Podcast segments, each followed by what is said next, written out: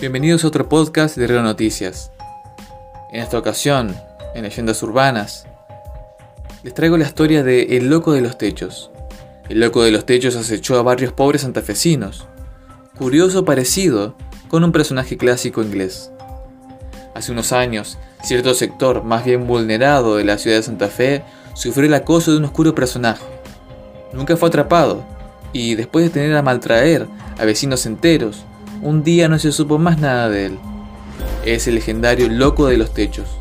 Como si la pobre gente de los barrios periféricos del sur y oeste santafesino no hubieran sufrido mucho con la inundación de 2003, un par de años después le tocó ser acechada por un misterioso personaje. Es muy curioso cómo el cuco en cuestión tiene notables coincidencias con un macabro personaje inglés de hace casi 200 años. Hablo de Jack el Saltarín, un extraño ser que aterró a Londres y otras localidades inglesas. Lo describen como alto, con ojos rojos, dedos inusualmente largos y vestimenta larga. Algunos aseguraban que tenía una especie de cuchillas en vez de uñas. Todas esas características coinciden con el loco de los techos, que tuvo a los humildes vecinos de Santa Fe a maltraer. ¿Cómo puede ser?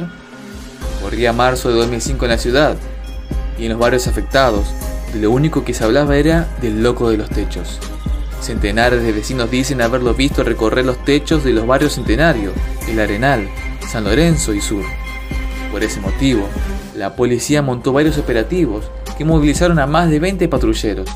Sin embargo, ni los efectivos ni los vecinos que colaboraron al brindar información sobre sus apariciones pudieron dar el alcance.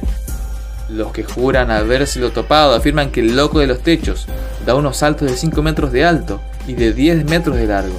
Además, advierten que cruza la calle de un salto y que pasa de un techo a otro como si tuviera resortes en los pies. Demonio, sátiro o engaño de la mente. Muchos recuerdan que hubo vecinos que le dispararon con armas de fuego varias veces. Fue inútil. Un vecino del Arenal afirma haberle efectuado nada más que 17 disparos sin que las balas le hicieran el menor daño.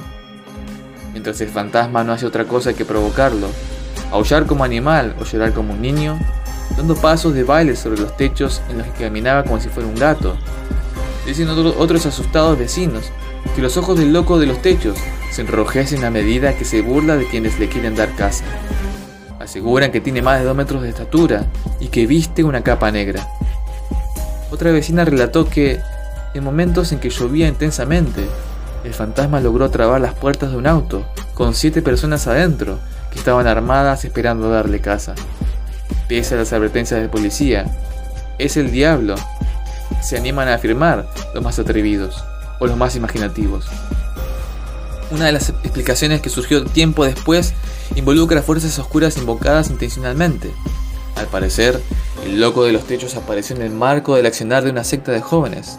Se turnaban para personificar al demonio, usando guantes con garras de jardinero, Dicen que practicaban la magia negra y usaban chaleco antibala, lo que explicaría algunos de los episodios. Lo cierto es que la policía nunca encarceló a nadie por estos episodios. No sabemos si el tradicional demonio británico del siglo XIX se le dio por reaparecer en Santa Fe, Argentina, 200 años después. Si sabemos que haya sido un delincuente, un demonio o un invento, Santa Fe fue misteriosamente acechada por el loco de los techos.